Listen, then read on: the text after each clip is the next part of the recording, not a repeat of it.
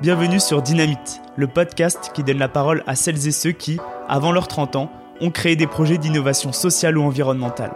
À mon micro, ils racontent leur histoire, leur combat, mais aussi conseillent et motivent les jeunes à se lancer comme eux pour faire bouger les choses.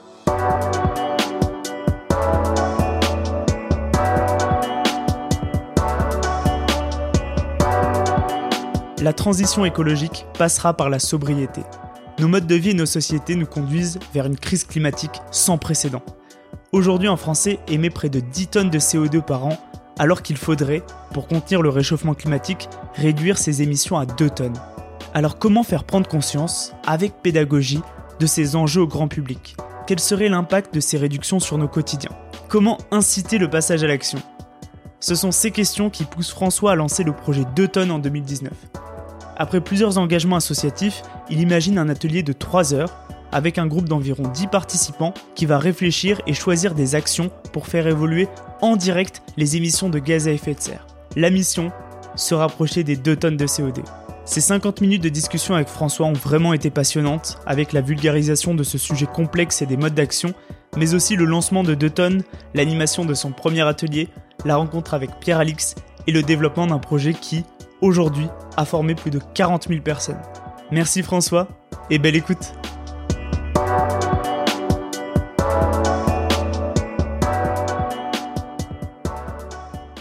Alors François, est-ce que tu vas bien? Ça va très bien. Et toi? Ça va, ça va. Euh, on disait quand même juste avant, en toute honnêteté en off, qu'on était fatigués tous les deux, mais voilà.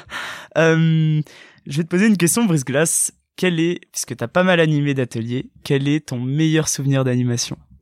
Waouh Mon meilleur souvenir d'animation. Allez, j'en ai un. C'est peut-être pas le meilleur, Ouais. mais il est pas mal. Euh, J'intervenais euh, pour une euh, grande banque française Ok. à la défense, euh, tout ça.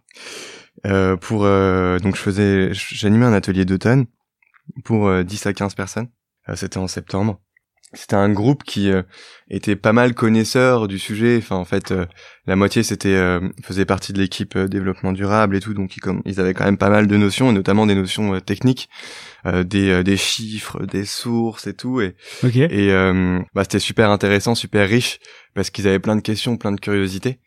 Et euh, du coup, bah moi, ça me donnait envie de de creuser avec eux certains sujets pour aller vraiment en finesse dans les détails techniques. Et euh, donc l'atelier euh, a avancé comme ça.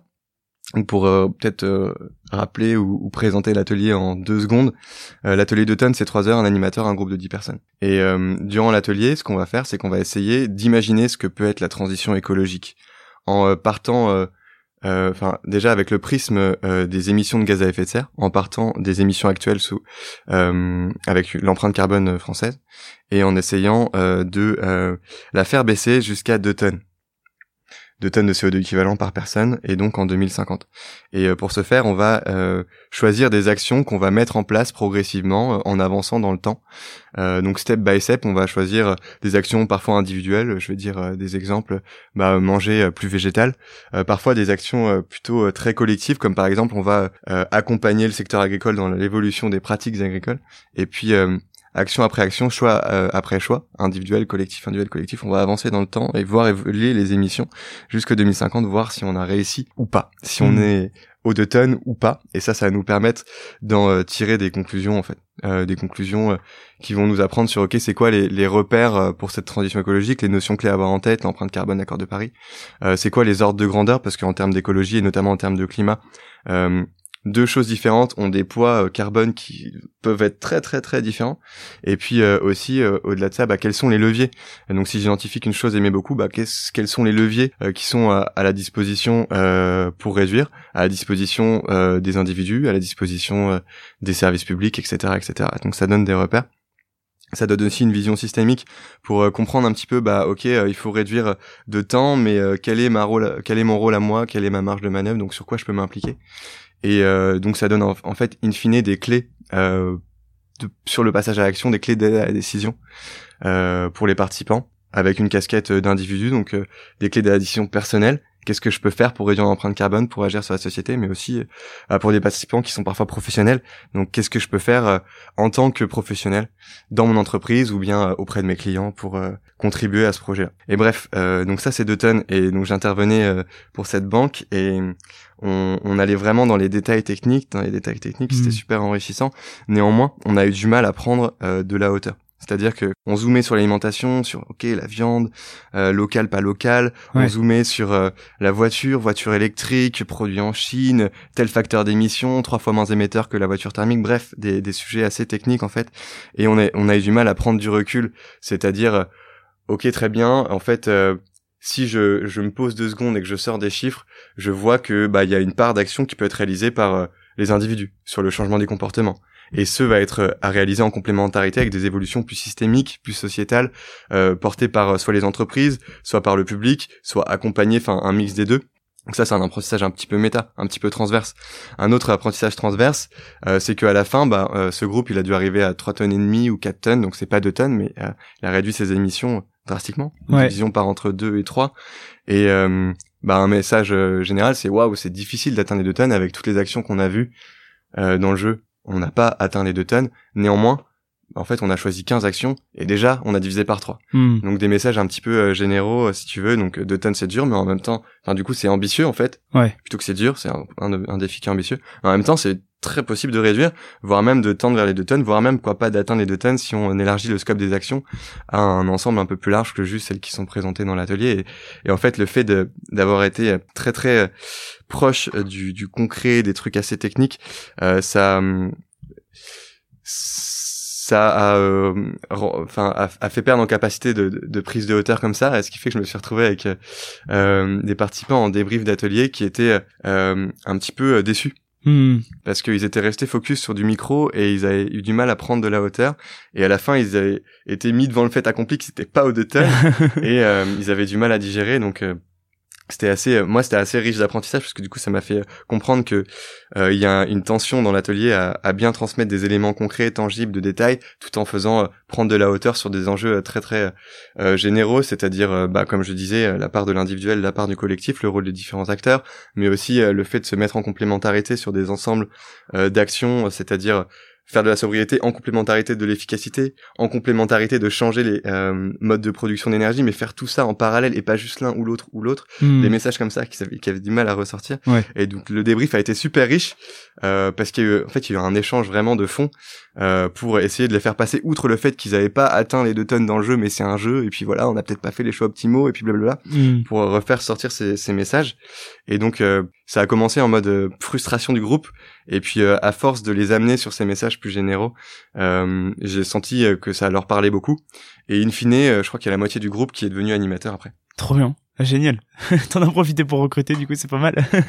en fait, ça montre que bah, euh, ce débrief a été super riche et que ça les a fait très très vite changer de posture euh, grâce à des messages plus plus transverses, plus méta que que j'ai hmm. réussi à leur transmettre en débrief. C'est quelque chose que tu rencontres souvent en atelier, justement, peut-être le fait d'être trop sur des petites actions pas tant impactantes et, et d'avoir peut-être un peu de mal, comme tu dis, à prendre de la hauteur, à raisonner plus globalement? Bah c'est un, un enjeu qu'on peut rencontrer euh, pas mal en effet. Euh, je vais. Alors ça me fait penser à des euh, à un profil un petit peu de participants euh, qui me vient là. Euh, c'est pas du tout euh, parfait, généralisable ou quoi, mais c'est un exemple qui me vient. profil de gens qui est peut-être déjà très sensibilisé ou assez connaisseur du sujet et qui s'est potentiellement beaucoup renseigné et s'est mis dans une démarche d'engagement. peut-être que ces personnes ont aussi déjà calculé leur empreinte carbone personnelle donc l'empreinte carbone, c'est quoi? C'est je, je comptabilise les émissions qui sont liées à mon mode de vie, hmm. et donc euh, ça me donne une vision un petit peu d'ensemble euh, des leviers qui sont liés à mon mode de vie sur lequel je peux agir beaucoup ou un peu. En gros. Hmm. Et euh, c'est des gens qui peut-être ont déjà fait cet exercice-là et qui ont une empreinte carbone qui est relativement faible par rapport à la moyenne de la population. Donc en France, on est en moyenne entre 9 et 10 tonnes. L'objectif, c'est d'être grosso modo à 2 tonnes en 2050. Donc faut réduire progressivement d'ici là. Et euh, on peut avoir des participants qui sont euh, parfois à 3 4 tonnes, ce qui est très très faible par rapport à la moyenne. Et c'est des gens qui ont du coup déjà euh, changé beaucoup de choses dans leur vie, qui ont un mode de vie qui est bah, très décarboné, parfois très sobre. Et bah plus on est bas en fait moins on a de levier pour agir et on peut avoir un sentiment de frustration parce que on commence à sentir qu'on a vraiment du mal à y aller, euh, à aller plus loin. Et puis euh, peut-être qu'aussi euh, parfois on se met beaucoup la pression ouais. pour essayer d'être à deux tonnes tout seul, alors que bah il y a des choses qui relèvent pas complètement de nous, donc c'est pas facile ah. de d'agir mmh. complètement dessus. Et bah on va essayer d'aller gratter les, les, derniers kilos d'émissions de CO2 qu'on peut éviter donc on va creuser le détail ok concrètement entre telle solution donc entre une carotte euh, importée euh, et euh, une une euh, je sais plus je dis des, grosses bêtises hein, mais un chou en France mais produit sous serre. Alors c'est quoi exactement le moins émetteur? Et du coup je vais adapter mon régime. Et donc on est on est très dans le micro on est très dans le détail très dans le technique finalement parce qu'on aller chercher le facteur d'émission enfin des trucs des notions assez techniques. Et enfin ça nous permet peut-être pas où ça nous euh, rend aveugle sur le fait que bah, parfois on n'a pas tous les leviers à notre à notre disposition euh, et euh, ça nous rend aussi euh, peut-être ça rend peut-être moins visible le fait que bah, au-delà d'agir sur la réduction de notre propre empreinte carbone il y a une infinité de leviers qui sont qui permettent d'avoir des impacts indirects sur peut-être l'empreinte carbone de ma famille ouais. de mes amis mais en fait beaucoup plus largement sur les émissions qui sont en partie euh, lié à ma collectivité. Donc euh, j'ai peut-être un impact à avoir auprès de mes élus sur euh, les émissions qui sont liées aux activités de mon entreprise. Donc je peux peut-être agir dans mon contexte professionnel et en fait, au-delà de ma propre empreinte carbone, je peux avoir une infinité d'impacts gigantesques en utilisant mes différentes casquettes. Pour toi, justement, d'un point de vue plus global, euh, parce que j'ai l'impression c'est toujours euh, euh, chacun qui se enfin il y a beaucoup d'acteurs qui se renvoient la balle tu sais d'ailleurs il y avait un cercle comme ça de l'inaction je crois c'était un truc comme ça et, et en mode les citoyens renvoyaient la balle aux entreprises et etc et aux politiques. Justement est-ce que pour toi enfin quel est quel est en gros le le, le, le scope d'action de, de du d'un particulier jusqu'où ça va en fait? Ouais, euh, tu, tu fais probablement référence au triangle de l'inaction. Ouais, c'est ça, exactement. euh, donc c'est un concept de Pierre Pertou et euh, le, le, le, principe c'est on a trois types d'acteurs décideurs publics, organisation publique d'un côté, entreprise et puis euh, ménage euh, citoyen et chaque acteur va peut-être avoir tendance à dire ah bah il faut que les entreprises, si je prends les citoyens, les entreprises et l'État se mettent en mouvement. Euh, l'État va dire bah oui mais moi il faut que j'ai le soutien des, des, des, citoyens et puis il faut que les entreprises euh, acceptent ou euh, prennent des initiatives dans ce sens pour que moi je puisse amener un cadre ambitieux là-dessus. Et puis les entreprises vont dire aussi le même type de choses ce qui fait qu'on reste dans un statu quo et qu'on n'avance pas trop. Donc c'est un petit peu dommage. Et en effet à l'inverse si l'un des acteurs se dit non moi je vais me mettre dans une démarche positive orientée sur le progrès je vais pas viser à être parfait du jour au lendemain mais je vais progresser et générer un peu un cercle vertueux envoyer un signal positif aux autres peut-être que je vais sortir du triangle d'inaction et je vais me mettre dans une dans un cercle vertueux quoi. Mettre la mhm. société dans un cercle vertueux. Et euh, bah chaque euh, acteur peut imaginer se mettre dans cette posture là à mon sens. Et euh, du point de vue du particulier du ménage du citoyen il y a des leviers pour agir je vais les distinguer en deux ensembles les leviers pour agir sur on va dire son empreinte carbone que évoqué donc réduire les émissions desquelles on est le plus lié ou les émissions qui sont liées à notre mode de vie euh, et euh, ça, ça peut passer euh, déjà par essayer d'estimer son empreinte carbone. Il y a des, des outils qui existent pour ça, et d'ailleurs, Dutton a son propre calculateur aussi. Donc ça va demander un petit peu à la personne comment elle se déplace, qu'est-ce qu'elle mange, quel est son type de logement, et puis à partir de ces informations, on va quantifier les des émissions qui seraient liées, et ça permet de d'avoir un total personnel individualisé, et ça permet aussi d'identifier dans ce total quelles sont les grandes masses euh, typiquement pour euh, euh, un Français, on va dire moyen, donc on est entre 9 et 10 tonnes, et la masse la plus importante, c'est la voiture. La voiture, c'est 2 tonnes. Ensuite, on a la viande, entre une tonne et une tonne et demie. On a les services publics, qui sont aussi entre une tonne et une tonne et demie. On a l'énergie du logement qui est environ une tonne, versus des choses qui ont beaucoup moins d'impact. Par exemple, je, je vais peut-être pas prendre l'exemple le plus pertinent, tant pis, mais le bus, Hmm. Bah le bus on, on l'utilise beaucoup moins en termes de kilomètres parcourus et puis euh, en plus en termes d'intensité carbone par kilomètre parcouru c'est beaucoup plus faible ce qui fait que dans le total le bus est beaucoup plus faible. Bah ouais. Bon bref hmm. euh, tout ça ça nous permet d'identifier des grandes masses et euh, potentiellement de se dire très bien si je veux réduire efficacement je vais essayer d'agir bah, sur les grandes masses en priorité. Ouais. Donc bah si moi ça, moi j'aime bien manger végétal et puis euh, manger moins de viande rouge, et bah ça me pose pas de problème.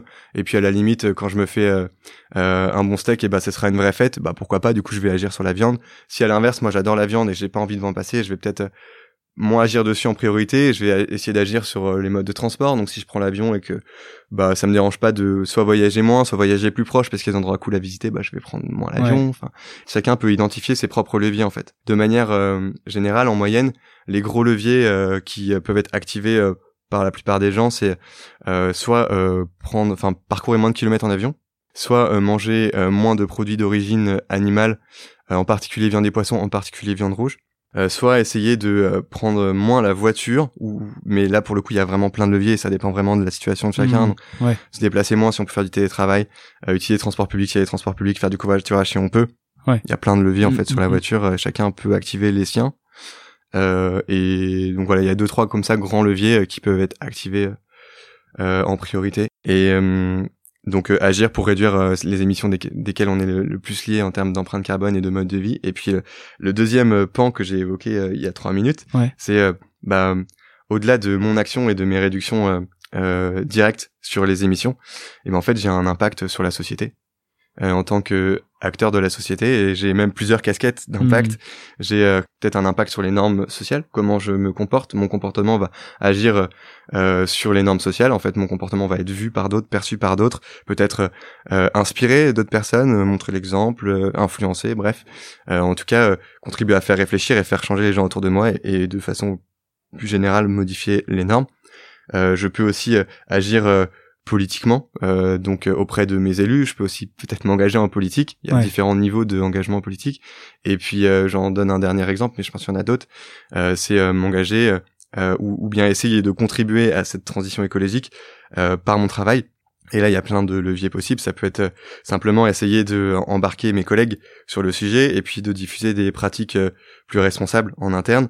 Ça peut être essayer de euh, de d'apprendre ou d'ajouter des compétences à mon métier pour euh, bah, intégrer euh, la transition écologique euh, dans mes choix, dans mon métier. Ça peut être aussi essayer de générer une vraie dynamique de changement dans mon entreprise. Donc il y a plein de leviers en fait, et puis ces leviers d'inf- d'influence peuvent être potentiellement gigantesques. Bah, quand on, enfin, par par de tonnes, et puis euh, les, les fois où j'interviens en entreprise, euh, ça m'arrive de rencontrer des personnes qui ont insufflé un changement. à la base, ils étaient tout seuls. Et puis euh, maintenant, il y a presque toute l'entreprise qui se met en mouvement à des niveaux de maturité plus ou moins différents, mais euh, c'est quand même assez impressionnant de voir que ça part d'une personne et puis ça se généralise à des entreprises de 800, 1000, 10 000 personnes. Trop bien et hyper intéressant effectivement cette analyse avec euh, à la fois comme tu disais des actions individuelles très directes et aussi des actions peut-être plus euh, sociétales euh, comme tu disais de, de, de pouvoir aller euh, mettre la pression à ses- aux élus de pouvoir euh, s'engager par son travail. Enfin c'est euh, je pense que c'est on voit vraiment les, les, les deux grandes euh, catégories. Quand tu euh, justement les personnes euh, d'un point de vue vraiment euh, euh, impact euh, euh, quand tu ressors quand elles ressortent de l'atelier euh, est-ce que du coup il y a enfin est-ce qu'il y a des actions? Est-ce que tu vois des déclics qui se mettent en place? Euh, euh, parce que je pense qu'elles pensent comme tu disais elles pensent très rapidement aux petits gestes etc mais est-ce que par exemple les actions sociétales c'est quelque chose auquel elles pensent est-ce que ça crée des déclics à ce niveau-là?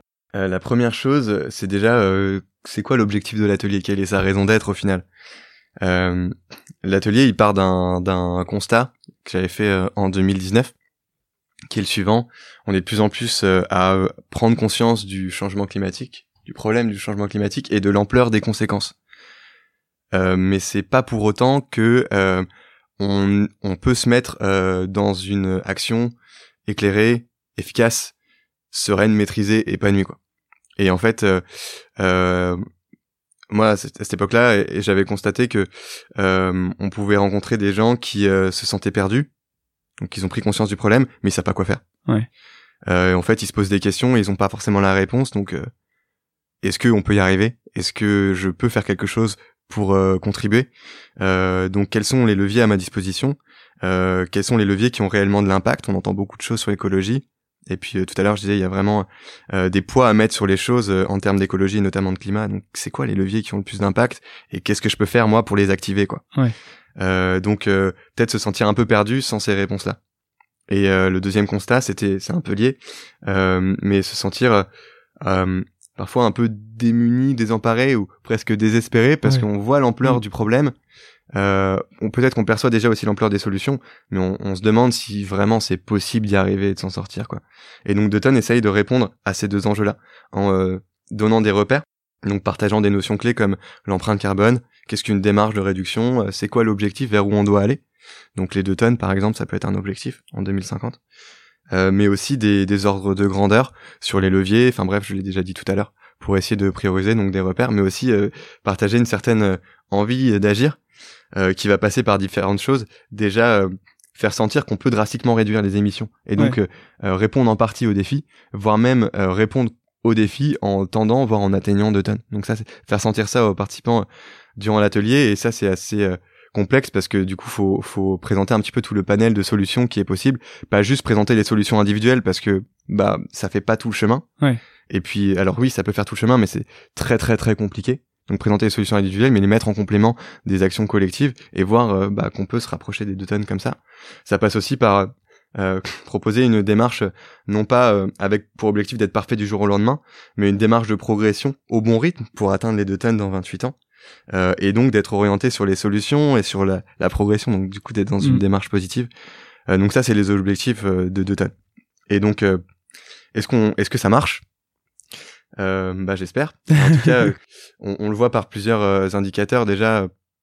le ressenti quand on anime, on, on, ressent ça que bah, les participants peuvent apprendre beaucoup et, en, général en, en débrief, il y a la plupart des participants qui ressortent assez enthousiastes bah, suite à l'atelier, parce qu'ils ont appris des choses, ils ont vu aussi qu'ils avaient des leviers à leur disposition, qu'on pouvait euh, enfin tendre ou atteindre les deux tonnes. Euh, donc ça c'est un bon point. Euh, bon, on a aussi des des euh, des process de feedback quoi hmm. euh, qu'on récupère pour voir le niveau de satisfaction, à quel point ça a aiguillé les gens, les clients, etc. Et on a des très bons retours là-dessus. Les animateurs, c'est pareil, nous font des retours réguliers. Donc, on a quelques indices comme ça qui nous montrent que euh, euh, les objectifs sont euh, globalement atteints. On est de plus en plus en train d'essayer d'être rigoureux là-dessus. Et en fait, depuis quatre mois, on a lancé un projet de mesure d'impact psychologique, c'est-à-dire à quel point l'atelier permet de générer ou de contribuer à des évolutions de comportement des participants sur des plans euh, purement réduction de l'empreinte carbone ou même sur des plans d'engagement euh, plus sociétal. Donc, euh, est-ce que je, je, ça me donne envie de sensibiliser mon entourage? Est-ce que ça me donne envie de m'engager professionnellement là-dedans, etc. Donc, on a commencé à lancer ça depuis quatre mois. Alors, on a des premiers résultats qui sont expérimentaux, qui sont qui sont plutôt bons, enfin qui sont plutôt très bons, même s'il y a pas mal de mmh, choses que mmh, du mmh. coup on, on conscientise qu'il faut améliorer et c'est super enthousiasmant, mais voilà. Il y, y, avait en plus, ça me fait penser, il y avait peut-être un, une étude euh, je sais plus la source, mais peut-être tu la connais, qui qui avait fait quand même pas mal de de, de, mal, je pense quand même à la cause écologique, qui était euh, du genre euh, sur les petits gestes, qui disait en fait euh, si les citoyens faisaient des petits gestes, ça réduirait, je sais plus, de 10 à 15% Et justement, dans dans dans ce que j'entends de ton discours aussi, c'est de montrer en fait que bah en fait les, le scope du citoyen il est bien plus large et que bah en fait si on refaisait l'étude en prenant en compte qu'on peut aussi avoir toutes ces actions sociétales, euh, au final, tu as, un pouvoir d'action qui est bien plus large. Et donc oui, euh, c'est ça sert à quelque chose comme de, sensibiliser les citoyens aussi à toutes ces actions. Enfin, ça me faisait vraiment penser à ça et, euh, et, voilà. Les, les gens, souvent aussi, cette, cette idée de, de passer de 10 tonnes à, à 2 tonnes aujourd'hui, est-ce qu'ils conscientisent peut-être le fait que, bah, en fait, vivre avec 2 tonnes, c'est pas horrible. non mais tu vois ce que je veux dire parce que souvent euh, les a priori qu'on a c'est waouh mais en fait je vais devoir renoncer à tellement de choses, je suis pas prêt, ça va être euh, la récession euh, et tout ça. Enfin je pense c'est des retours classiques que que tu dois entendre. est-ce qu'il y a un impact là-dessus? Est-ce que tu as vraiment des gens qui rentraient avec ces a priori là et qui sont ressortis en disant mais en fait ça va? La première chose c'est que donc oui l'atelier permet de, de percevoir euh, quelles sont les transformations nécessaires à opérer, grosso modo, hmm. euh, pour euh, être à 2 tonnes. en sachant qu'il y a plein de chemins pour arriver à 2 tonnes en fait, il y a pas juste, c'est pas juste une suite de choix contraints, c'est il y a plusieurs voies possibles. Et pour ceux que ça intéresse, d'ailleurs là-dessus, je renvoie au, au, travail de l'ADEME sur les scénarios de transition qui sont proposés, avec quatre imaginaires de société 2050 qu'ils proposent et du coup des, scénarios, des chemins qu'ils envisagent ensuite pour suivre ces, et réaliser ces imaginaires, avec un curseur, si je caricature, placé plus ou moins vers la sobriété, ou plus ou moins vers euh, le techno-solutionnisme. Euh, donc, euh, autrement dit, un curseur pour la sobriété placé beaucoup sur les changements d'usage, de consommation, ouais. versus un curseur placé beaucoup sur l'innovation, la technologie, l'évolution de l'offre. Et donc, il y a plein de chemins possibles, en fait. dans Dutton, on, ce qu'on ce qu'on voit, c'est que, en gros, il faut agir un petit peu sur tous les leviers Ouais. Donc faut euh, euh, faire évoluer les, les, pratiques, les usages, les modes de consommation, mais euh, il faut que ce soit en complémentarité de l'évolution de comment on produit, donc du système productif et de l'offre. Donc ça c'est un premier point. C'est pas tout l'un ou tout l'autre, c'est vraiment travailler sur les deux plans et en complémentarité. Il y a vraiment des synergies à créer pour avoir le plus de chances de se rapprocher vers les deux tonnes. Et donc le deuxième point c'est en fait si on se dit que pour atteindre les deux tonnes il faut faire que des efforts individuels, que des actions individuelles, euh, là il va là ça va être très compliqué hmm. ça va être très compliqué euh, mais en fait euh, si on se dit que par ailleurs les activités de production évoluent que l'offre évolue et que bah en fait bah le cadre de, de, de, économique qui oriente l'activité économique des entreprises évolue que pour plein de raisons les entreprises décarbonent en partie leur offre bah, en fait ça nous permet de de répartir un petit peu les, les, transformations et les actions et de, de, de faire moins peser euh, l'action sur les individus, mais aussi sur les autres acteurs. Euh, donc si on, on voit ça, bah, en fait on se rend compte que euh, toutes les actions ne sont pas à faire par les individus et qu'il y a aussi des modes de production qui vont évoluer en parallèle et que au final il y a plein de chemins possibles hmm. qui font que bah oui il y a des choses sur lesquelles il va falloir renoncer, mais bah, il y a plein de choses qu'on va pouvoir garder, il y a plein de choses essentielles, importantes qui vont rester. Euh, donc je vous donne quelques ordres de grandeur pour euh, illustrer un petit peu ça, pour placer le curseur. Euh, il me semble que donc il y a des points point, point de côté, il y a des, des organismes qui travaillent à imaginer des transitions qui aillent vers un monde bah, compatible avec l'accord de Paris, quoi. donc des organismes experts là-dessus. Il y a l'ADEME, j'ai cité, il y a Negawatt, il y en a d'autres. Et les ordres de grandeur qui sont évoqués, Évidemment, ça, ça évolue en fonction des travaux, mais c'est que par exemple sur un indicateur comme euh, comme la viande, bah, en gros en moyenne, il faut euh, baisser la consommation de viande. Donc ça c'est pareil dans quasi tous les scénarios, euh, mais que c'est pas on va arrêter de manger de la viande, hmm. c'est on va réduire de 33 ou 50% ou un peu plus, ça Mm. dépend des scénarios. Ouais. Mais euh, et ça c'est en moyenne, donc il y en a peut-être qui vont s'en passer plus, d'autres qui vont s'en passer moins. Mm. Euh, c'est pas on arrête de manger, c'est pas on arrête de manger de la Mm. viande, c'est bah on, on fait évoluer notre régime, on, on en mange moins, donc on renonce en partie, mais on garde quand même euh, des plaisirs là-dessus. Trop bien. C'est euh, très bien vulgarisé. Je tiens à te le dire. Cool. Euh, on va revenir un peu sur ton parcours. Toi, t'as fait tes études, t'as fait des études d'ingénieur à Lyon, et pour t'avoir un peu stalké, euh, j'ai vu que euh, rapidement, euh, tu t'étais engagé dans tes expériences professionnelles, dans des assos, dans des euh, euh, dans des entreprises sociales. À quel moment t'as eu ce déclic, ce déclic écologique? Donc euh, j'étais en école d'ingénieur à Lyon, donc à Centrale Lyon, et euh, j'étais en année de césure. Et pour euh, pour valider le cursus, il faut euh, partir à l'étranger et euh, travailler à l'étranger. Donc moi, ce que j'avais fait, c'était que j'étais parti en Asie du Sud Sud-Est. Euh, et j'avais fait du, du volontaire, enfin du du, euh, du woofing, du workaway, des choses comme ça. Donc euh, j'allais aider des petits commerces, des, des, des habitants, des hôtels et tout, de façon bénévole. Et puis en échange, j'avais logement et tout ça. Et ça m'a permis d'être pas mal en immersion avec la culture, en l'occurrence thaïlandaise, puis indonésienne. Et j'étais dans des endroits où il y avait euh, relativement peu de tourisme. Donc j'étais très très au contact de la culture locale. Parfois j'étais avec des gens qui parlaient pas anglais. Ok. Euh, donc c'était euh, assez euh, intéressant, Ouais, j'imagine. assez riche, assez intense. Et euh, surtout quand je suis revenu en France, euh, bah du coup j'ai j'ai l'impression de d'avoir vraiment découvert une culture très différente de la culture qu'on a en France ou occidentale et tout. Et euh, ça m'a euh, fait réaliser qu'il y avait des choses qui me plaisaient pas dans le modèle occidental. quoi. ok.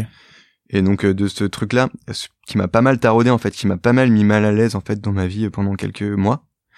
Euh, bah euh, quand j'ai fini mes études, donc euh, je suis revenu en France, j'ai fini ma dernière année et euh, j'étais déjà en stage sur l'écologie euh, parce que bah ça m'intéressait mais de façon assez euh, molle quoi. Ouais. Euh, bah, j'ai décidé à la, sortie de mon diplôme de m'intéresser plus à comment ça, enfin c'est quoi la culture, euh, comment c'est quoi l'économie, euh, comment marche la société et tout, quelles sont ses limites? J'avais envie de creuser, j'avais besoin de creuser en fait. Et euh, bah j'ai commencé à tirer le fil un petit peu des critiques qu'on peut faire au modèle de développement, modèle occidental machin. Et très vite je suis tombé sur l'écologie. j'ai creusé, je creusais et puis bah j'ai vu que c'était quand même un gros gros problème lié à comment on fonctionne aujourd'hui et que c'était un, un très bon prétexte en fait euh, pour essayer d'amener du changement euh, et de faire évoluer un petit peu notre société euh, en en agissant pas que sur l'écologie parce que bah l'écologie c'est pas juste sauver l'environnement c'est faire évoluer notre rapport à la consommation faire évoluer le, la raison d'être des entreprises faire évoluer nos imaginaires. Enfin c'est plein de choses en fait. C'est beaucoup plus large la gouvernance et tout. Et du coup je me, je me suis dit que c'était un vrai sujet déjà super intéressant dans l'absolu mais qui en plus permettait d'agir sur plein de, de fronts et euh, alors, comment t'en es arrivé justement à, à, au lancement de Deux tonnes Parce que tu disais, ça partait de ce, de ce constat, c'était ça, que qu'il y avait des individus qui pouvaient être perdus, peut-être même désespérés face aux solutions. Mais comment t'en arrives à ce raisonnement de se dire, bah en fait, je vais lancer un atelier qui s'appellera Deux tonnes et qui fonctionnera sur ce modèle-là? Euh, Donc, euh, si on reparcourt un petit peu euh, ce qui s'est passé ensuite, euh, tu l'as dit donc j'ai eu ce déclic écologique, j'ai décidé de m'engager un petit peu, enfin d'apprendre beaucoup, de rencontrer et tout, et de m'engager dans des assos. Ok. Euh, et puis euh, le premier constat que j'ai fait, c'est qu'il y avait un gros écart entre le niveau de connaissances euh, disponible dans la sphère, on va dire plus scientifique ou experte, versus dans le débat public, et que bah il y avait un premier enjeu, c'était juste de mettre cette connaissance dans le débat public, de la rendre accessible mmh. à tout le monde pour que ces enjeux soient rendus visibles et compris par tout le monde. Euh, donc je me suis engagé dans, dans le... c'est comme ça que j'ai dit ok, je vais m'engager dans l'éducation dans différentes associations, euh, vraiment avec des approches très très différentes. Ouais. Euh, j'ai fait un service civique dans une euh, association qui fait de la sensibilisation aux éco-gestes, euh, notamment auprès euh, des, enfin des, des, banlieues parisiennes. j'ai fait aussi, je me suis pas mal engagé dans la fresque du climat en, en, animant des ateliers plutôt pour un public parisien volontaire, sensibilisé, engagé qui venait faire les ateliers le soir. Donc avec deux approches différentes et deux publics différents. Et bah, je me suis, je me suis dit déjà que c'était une bonne occasion d'apprendre. Mmh, ouais, carrément. Euh, d'apprendre à, apprendre, d'apprendre à transmettre et puis d'apprendre aussi sur le sujet parce que quand on est euh, dans ces ateliers-là, il y a toujours plein de questions auxquelles on sait pas répondre et c'est l'occasion de les noter et d'aller réfléchir euh, là-dessus après quoi.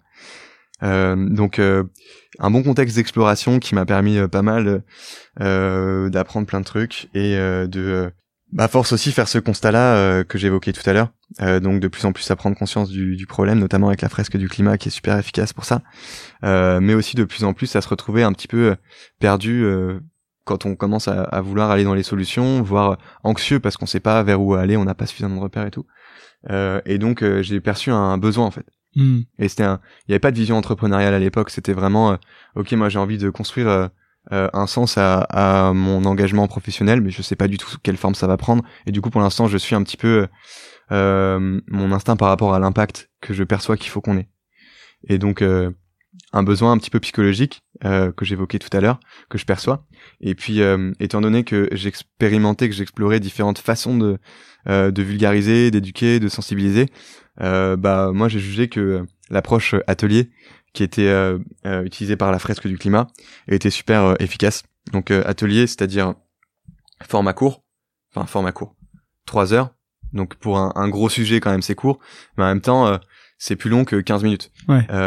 mais je trouve que c'est le bon le bon équilibre en fait pour avoir vraiment le temps de se mettre en immersion sur le sujet, hmm. d'aller parler à l'esprit analytique de comprendre des choses en profondeur, mais aussi aux émotions, euh, ce qu'on a forcément le temps de faire en 15 minutes. Ouais, carrément. Euh, une expérience collective aussi, où on partage, on apprend, on ressent les choses euh, ensemble et tout, que je trouve euh, vachement puissante, mais qui est aussi un peu parfois une allégorie à la transition, qui bah, on va apprendre ensemble, on va réfléchir, on va débattre, on va s'accorder et tout.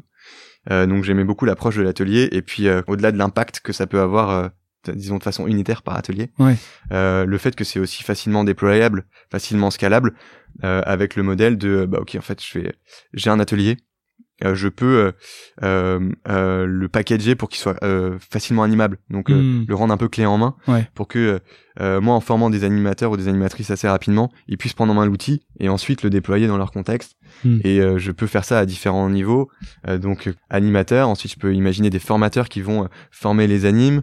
Je peux imaginer aussi des je peux packager aussi des, des process ou des organisations pour déployer dans une organisation ou dans un contexte un petit peu plus large.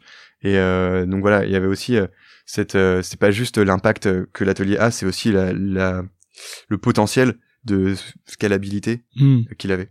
Ok, trop bien. Ouais, effectivement, le fait que tu puisses, enfin, ça peut vraiment devenir exponentiel euh, très rapidement si tu arrives à, à, rendre le truc clé en main euh, euh, aux, aux, animateurs, à, aux citoyens qui veulent animer justement, moi, ce que j'ai vu, c'est que il y a eu un gros boulot de vulgariser. Euh, donc aujourd'hui, de tonnes, il y a des fiches, il y a des ressources, il y a un logiciel euh, qui permet de, de, simuler en fonction de des décisions que vont prendre les participants.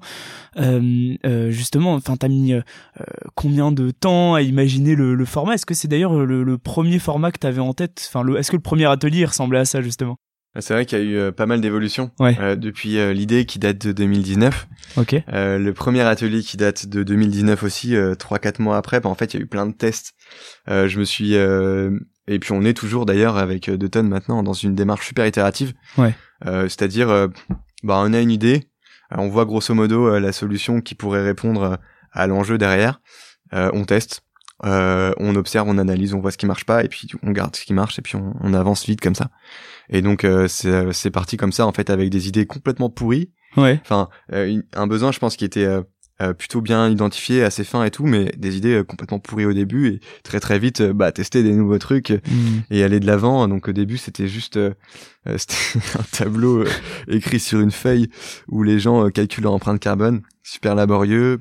ça a évolué jusqu'à arriver à un atelier qui a grosso modo les principes d'aujourd'hui, c'est-à-dire trois heures, un animateur, un groupe de 10 personnes, euh, et puis euh, une simulation qui va permettre de simuler l'évolution des émissions d'aujourd'hui jusqu'à 2050 en euh, calculant l'évolution des émissions qui sont faites par rapport aux choix que les, les participants choisissent. Mais et ça c'était sous format Excel. Ouais. Donc un Excel de bourrin euh, euh que moi je trouve magnifique que tout le monde trouve immonde euh, avec du code des boutons que si t'appuies dessus t'as peur que ton ordinateur explose. C'est vrai. Et d'ailleurs mon premier atelier euh, ça avait bugué en plein atelier. ah non. mais bon c'était c'était format euh, enfin c'était très informel c'était des amis des gens des hmm. assos que je connaissais et tout donc c'était chill mais, mais euh, c'était marrant que ça plante en milieu et que du coup moi je dois coder en partage d'écran devant tout le monde. Mais bon c'est tu vois par itération. Et puis euh, donc euh, cet Excel là et enfin le, le, format de l'atelier euh, moi je l'ai trouvé vraiment impactant sur les gens. Et puis il y a des gens qui ont eu envie de s'impliquer avec moi sur ce projet là et donc on s'est organisé en mode petit collectif de de bénévoles, moi aussi j'étais bénévole, qui donnent quelques heures de leur temps euh, sur ce projet pour essayer d'animer, de construire un petit peu une, organisation autour de ça et tout. Et le premier frein qu'on a identifié, bah, devine quoi, c'était qu'il fallait un outil beaucoup plus accessible. Hmm. Euh, D'une part parce que un Excel c'est pas sexy, euh, c'est pas forcément très lisible, pas immersif et tout pour les participants, mais surtout bah c'est difficilement prenable en main. Donc si tu veux pouvoir euh, euh, euh, scaler et puis former plein d'animes très vite, euh, il faut euh, donc faut, faut une bonne qualité de formation. Il faut aussi un outil qui est facile à prendre en main. C'était pas le cas. Donc euh, l'une des premières euh, briques pour évoluer de façon ambitieuse, c'était d'imaginer un outil web, une plateforme web qui remplace l'Excel. Okay. Et donc ça, ça a été euh, donc on a étudié les solutions qui pouvaient être mises en place alors qu'il n'y avait pas de structure. Mm, mm, mm. moi je donnais quelques heures et puis on était quatre à l'époque. Donc ce qu'on a choisi c'était euh, de travailler avec euh, Data for Good qui propose des programmes durant lesquels il y a des projets qui sont sélectionnés qui sont proposés à une communauté, à leur communauté de dev, de tech, de data qui s'engagent en mode sprint sur des projets pour construire des briques de dev ou de data. Enfin machin. Et donc ça ça a été une étape suivante. qui nous a permis d'avoir un bébé plateforme. Hmm. Et ensuite, euh, bah. Tu testes. voilà, c'est ça. Bah, c'est ça. Euh, Alors, en parallèle de ça, on a, euh, on devait avoir animé, je sais pas, 40 ateliers à 4.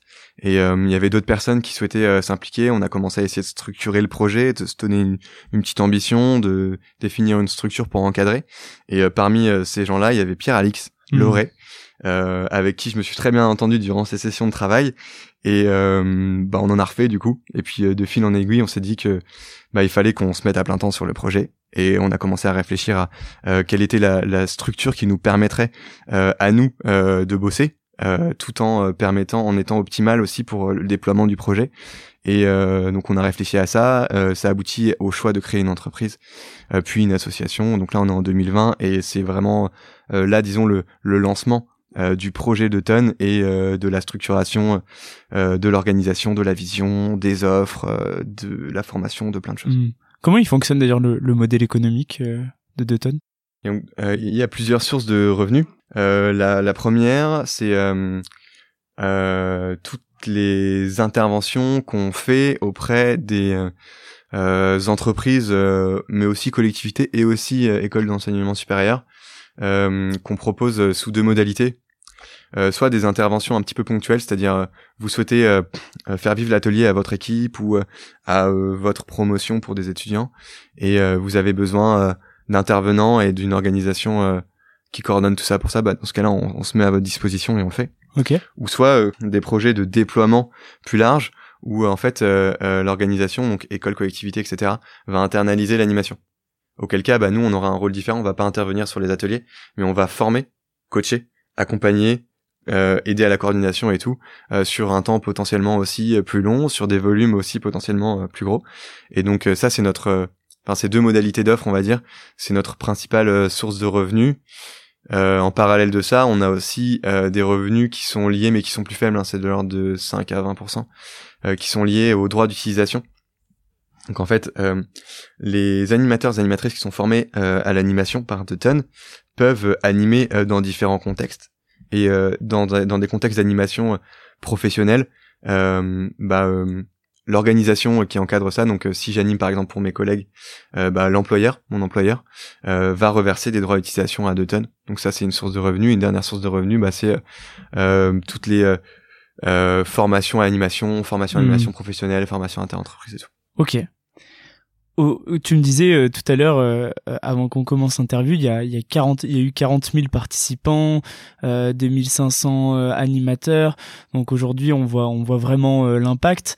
Euh, mais au, tout début, euh, enfin, quand justement vous étiez quatre avec un tableau Excel, comment t'arrivais à, à, à, remplir ces ateliers? Parce que je pense aussi l'enjeu il est vraiment là vu que ça repose sur euh, du volume. comment, enfin, quelles étaient tes techniques pour, j'imagine à moindre coût, réussir à promouvoir le projet?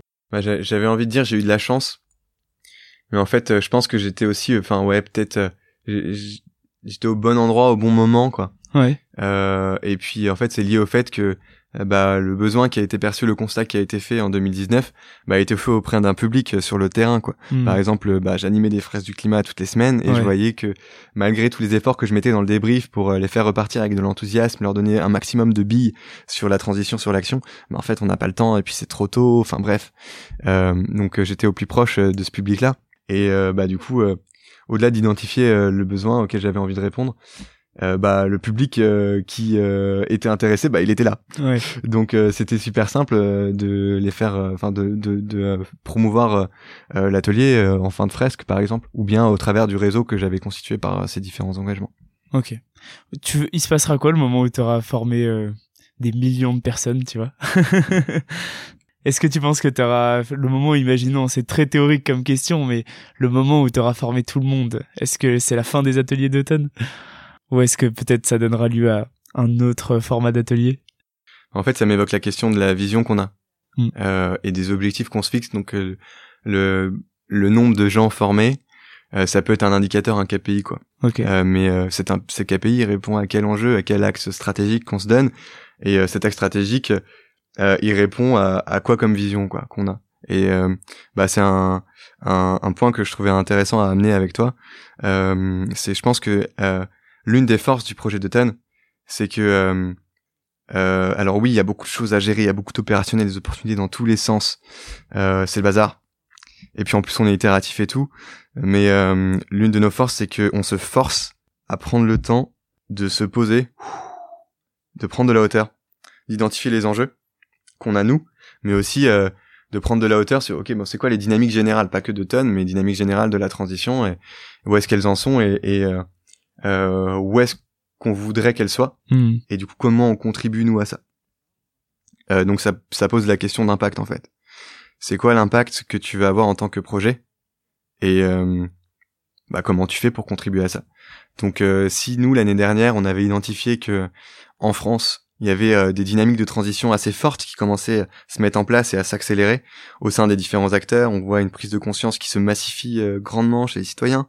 On voit euh, des entreprises qui font de plus en plus d'annonces et qui s'engagent de plus en plus sur le sujet.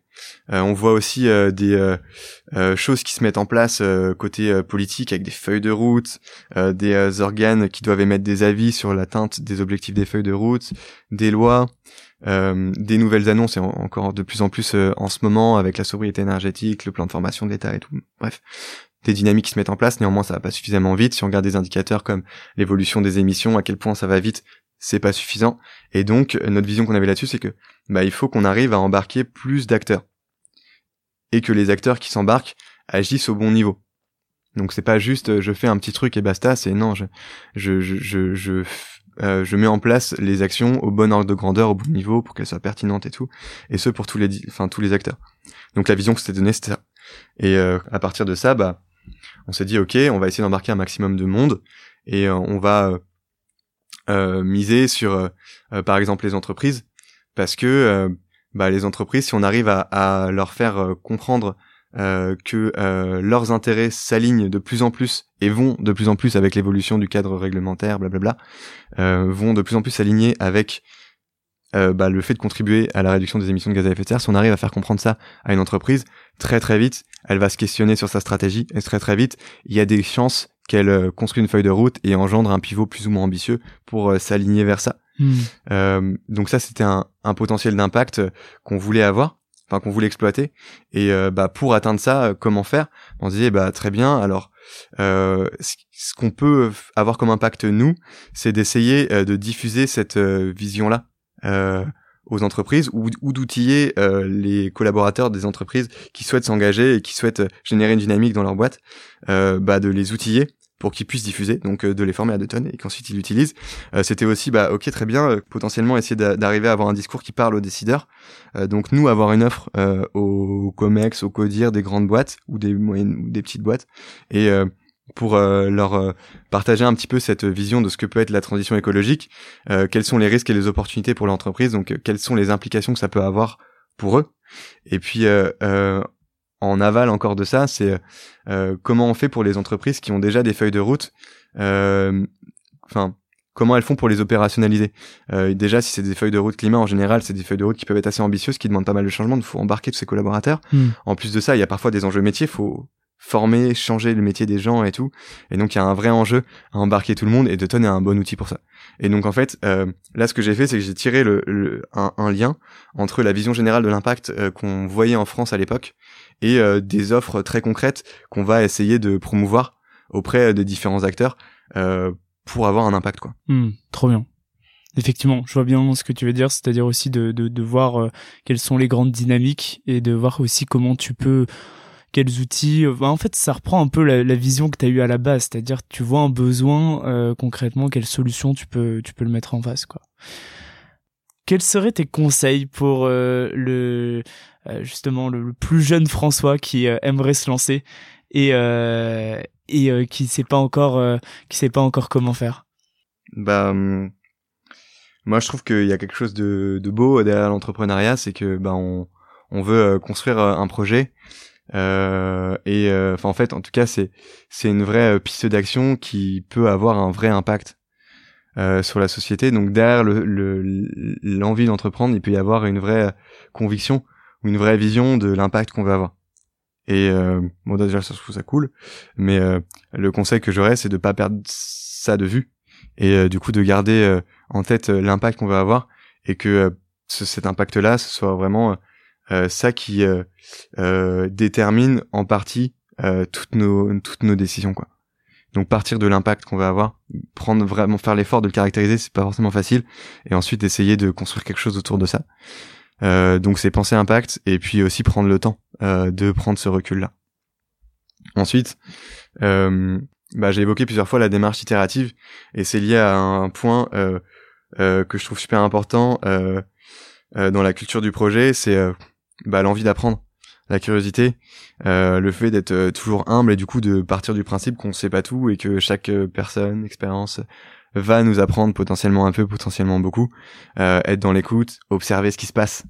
Euh, ça, je trouve, c'est c'est vraiment une force qu'on peut avoir donc dans la posture, posture apprenante. toujours dans la posture, bah, l'acte d'entreprendre, c'est aussi un acte audacieux. Hmm. et du coup, ça va avec l'envie d'oser et le fait d'être ambitieux. Et ben pour être ambitieux euh, et pour euh, croire en ça, faut croire en, sa conviction de base.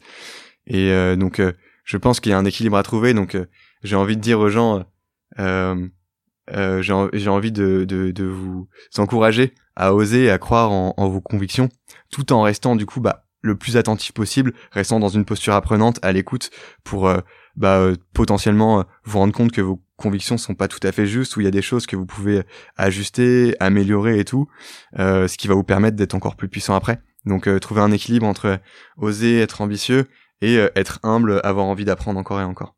Trop bien, génial. Dernière question, pour toi François, il sera comment le monde de demain? Bah déjà, si je pars d'aujourd'hui, ce que j'évoquais quelques minutes, c'est qu'il y a des dynamiques de transition écologique qui se mettent en place et euh, on voit qu'il y a des choses qui se passent. Et on voit aussi que ces dynamiques elles euh, elles sont pas à vitesse constante. Enfin elles accélèrent quoi. Et euh, donc ça ça veut probablement dire que on est dans une transition écologique et que le monde de demain sera très probablement plus écologique que le monde d'aujourd'hui. La question qu'on peut se poser c'est à quel point on aura atteint nos objectifs donc euh, si on prend reprend l'exemple du climat et de l'objectif de l'accord de Paris limité à 2 voire 1,5 degrés et donc est à approximativement 2 tonnes, à quel point on aura atteint cet objectif-là à l'échelle de la France, à l'échelle du monde, ça c'est euh, bah c'est plus difficile à dire en fait, ça dépend de à quel point on arrive à accélérer les mmh. dynamiques aujourd'hui. Et euh, la deuxième le deuxième élément d'incertitude lié à ça c'est bah quel chemin on va choisir pour atteindre cet objectif? Ouais. quel scénario de transition on va on va construire, à quel point on va embarquer les différents acteurs, quel euh, rôle vont prendre les différents acteurs, euh, d'où va venir euh, peut-être qu'il va y avoir des disruptions, des, des, points de bascule qui vont faire qu'il va y avoir des changements radicaux dans la vitesse ou dans le type d'action qui est proposé. peut-être que ça va venir de d'entreprises qui font des pivots et qui font des énormes annonces et qui inspirent euh, tout leur secteur. Peut-être que ça va venir de grands mouvements euh, citoyens, peut-être que ça va venir de grandes annonces euh, de l'État. C'est plus difficile de répondre à tout ça, mais en tout cas, de façon générale, donc je sais pas si on va atteindre les objectifs, mais à quel point. Mais je suis assez optimiste sur le fait qu'on progresse et qu'on va continuer à progresser de plus en plus vite. Et bah c'est important à rappeler parce que sur le climat, chaque demi degré mmh. compte et du coup chaque action qu'on va faire en plus va être une victoire trop bien. Bah écoute, on va rester sur euh, sur ça, sur ce message d'optimisme. Euh, merci beaucoup François, c'était super inspirant et j'espère que ça motivera de plus en plus de personnes euh, à se lancer dans, à lancer des, des projets engagés et aussi à participer à un atelier d'automne. En tout cas, moi je, je m'engage à en faire un en 2023. Donc voilà. Merci pour ton partage, c'était top. Ah, et merci, à toi pour pour le moment. Bah parfait. Écoute et merci d'être passé au micro de Dynamite. C'est un épisode passionnant, aussi bien sur la vulgarisation scientifique de la sobriété que l'aventure entrepreneuriale. Pour réussir la transition écologique, nous avons besoin de réduire nos émissions de gaz à effet de serre. Et donc cela passe par de la sobriété dans nos modes de vie. On entend trop souvent les petits gestes ne servent à rien. Mais il faut commencer par prendre conscience de la diversité de son pouvoir d'action. Changer son mode de vie, inspirer son entourage, militer, monter des projets, changer de travail si on peut, interpeller les élus, et pour rappel, pour le climat, chaque dixième de degré compte. Le modèle d'atelier, ça marche bien, avec un contenu pédagogique à destination du grand public et des entreprises. L'avantage de ce modèle, c'est de permettre un développement très rapide. On sensibilise des personnes qui montent en compétences, puis ensuite vont en former d'autres. On peut aussi bien animer auprès du grand public qu'en entreprise, et donc ça c'est vraiment intéressant au niveau du modèle économique. En revanche, il y a un vrai enjeu sur la notoriété, et il faut donc passer beaucoup de temps à se faire connaître et démontrer la pertinence de la formation. Allez, j'espère que vous serez très nombreux à vous former à un atelier d'automne. Merci d'avoir écouté Dynamite. Si vous avez aimé cet épisode, n'hésitez surtout pas à mettre plein d'étoiles sur vos plateformes de podcast préférées, à suivre Dynamite sur Instagram dynamite.podcast et en parler un maximum autour de vous. Vous pouvez également m'envoyer des messages pour me faire part de vos remarques ou de vos questions, ça m'aide vraiment à améliorer le projet. Je suis Jérôme Codias, créateur de Dynamite, un podcast engagé pour mettre en lumière d'autres modèles pour cette nouvelle génération afin d'imaginer une société plus juste et durable. Merci et à bientôt